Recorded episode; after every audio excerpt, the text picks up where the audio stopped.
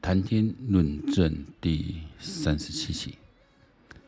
这几天的呃，台湾的上空非常的不平静。这几天的新闻太精彩了，我们又再一次见证历史。那我也呃很荣幸生在这个时代，见证了第一次啊、哦，应该是九六台海危机跟新今年的二零二二台海危机。经历这两次危机啊，感想大有不同。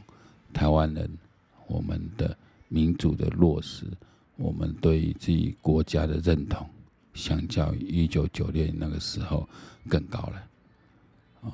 但是我们还是要往下去推想：如果现在这个状况，中国用这样的方式无法撼动的话，它会不会需要加强强度？会不会需要？真的来干一场真的，否则，哦，习近平就算二十大后哦当了皇帝了，他还是要面对国内的力量，哦反他的力量，那他要拿什么来交代？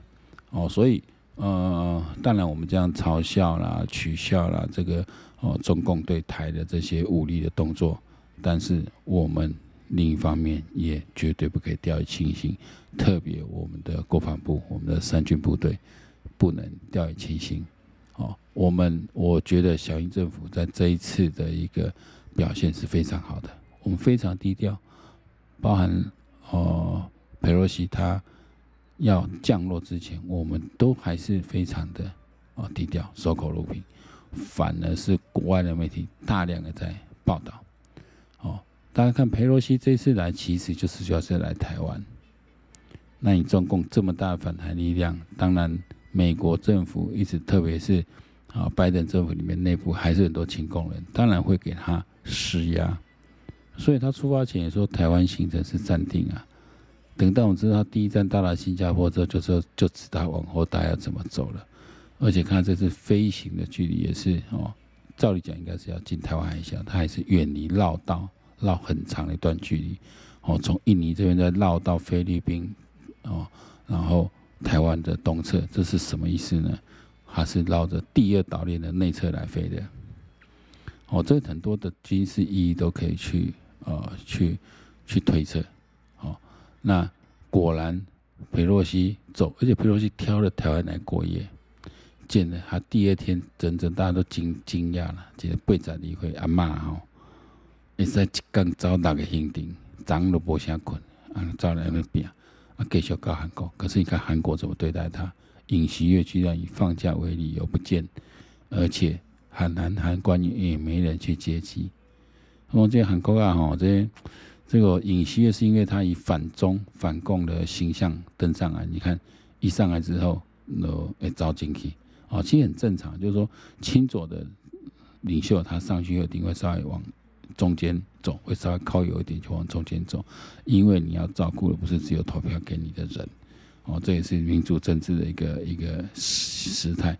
但他做出这种外交动作，表示他这个检察官出身的他哦，还代表那种你看那个是一种一种傲慢的哦，那种一种刚硬的哈，外交没有什么手腕，而且好像他旁边幕僚也并没有给他很正确的建议。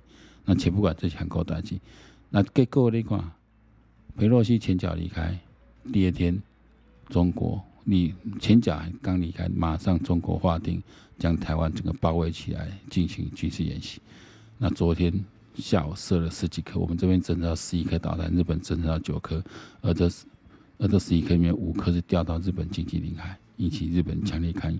所以刚刚这么有可能讲稳定三缸诶，这个飞弹为什么啊？三三点钟就拍完。还是讲，一切是龟头的飞弹。其实他今天的哦，今天本来应该停止演习，其实没有。他今天进行就是以大量船机逼近海峡中线的一个做法。这其实就是他一个作战的预想。我一开始先用飞弹攻击，摧毁重要军事目标。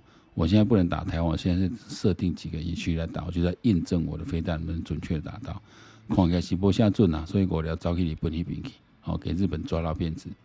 那你看，第二步就是海空军的压境。所以明天呢，我觉得有可能，我觉得有可能是他陆上部队的一些动作，模拟的演习，模拟反登陆哦，模拟登抢单登陆之类的一个哦动作，就走一次啦，走一次他的节目单哦，飞弹攻击哦，陆海空战来攻击，拿到空优海优之后，就是地上部队来推入哦。啊，我现在讲贾卡巴，因为刚刚我看的新闻呢，美国宣布雷根号近期就会通过台湾海峡，清清楚楚跟你讲。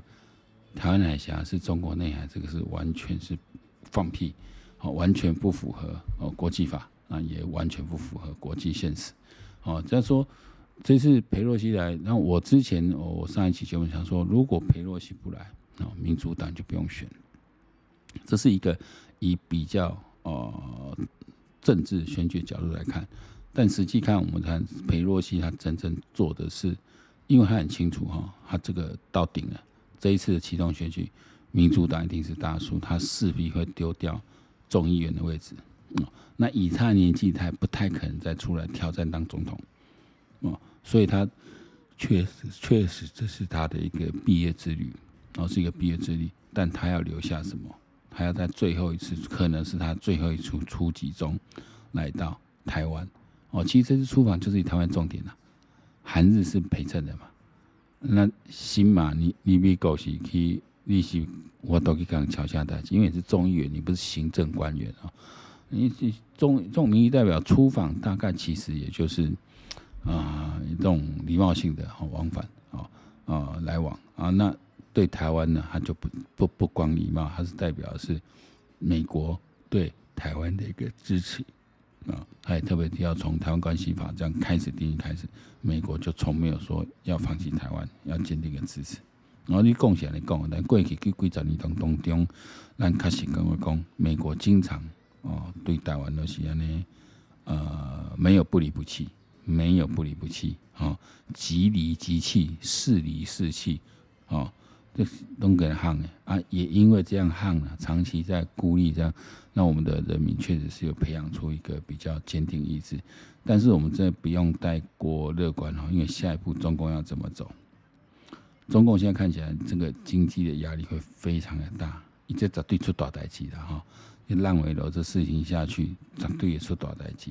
然后他还在持续封，要封不封，要封不封，这个对经济数据都影响很大。你会这样子干，那外资就开始大量逃走，所以过落来中国的经济已经麻烦，哦，已经麻烦，习近平要很难，啊，因为这跟维稳不一样，我派人，我拿武器，我就可以去镇压，没有经济没有办法，人人民不愿意消费，人民不愿意再买房子，你要逼谁买都没用，哦，别人要逼，你要怎么逼啦？啊，你变得不急，我喜欢啦。好，这个东西就是我，我觉得中国这个压力锅问题会很大。一旦真的盖不住，实在盖不住，我觉得习近平是会动手的。他一定要把这压力转掉，他能转去哪里？绝对只能转来台湾。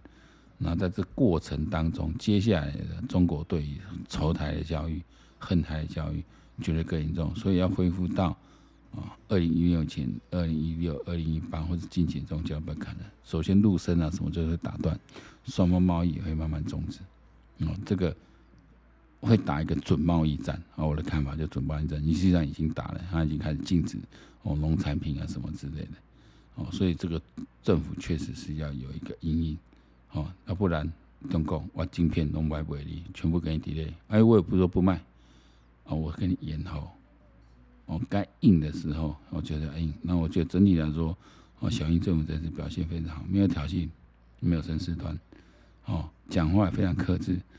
这么做的目的就是要让全世界看清中共是多么邪恶的一个政权。哦，那也非常感谢。这有时候天意就是如此，我们讲天道，哦，谈天论政是要谈天道，就是如此。哦，让裴洛西可以在这个时候来，让中国可以干出这么蠢的举动。哦明显的就是打不准的飞弹，要伤到日本，然后间接绝对会促进日本这一次修宪能够成功。虽然掌握席次是三分之二，是有修修宪成功，但是真的很难讲，因为如果你舆论不支持，哦，你内部还是会有人去分裂的，会分裂。所以日本能够修成功，但是在中国这么一干下去之后，五颗有射偏的射到日本的经济领海之后，我觉得这个对日本后续哦提升自己的这个国防战力，还有技术什么绝对是有了，只是明个当然呀。一旦门徒出闸哈，绝对我觉得日本是可以哦，在哦日后之后的一个日美台这样的一个防卫策略，包包含韩、菲、越这样整个策略，我这个地岛链这个策略，我觉得一定要去守住它，告诉他这里你就是不能的，我这里就是不能的，我按来坚持哈，我带你要来给空空，好。那今天的谈天论政，因为现在已经是八月六号的深夜啊。刚刚其实我已经录了一段了，因为麦克风这次又没有设定对，录了一个声音是比较差的啊。录到就让另外一支离我比较远的、比较低阶点麦克风来收到音哦，这个我会改进。好，谈天论政今天就到这里结束了。那可以的话，明天再加入一集，我们尽快在空中见面，拜拜。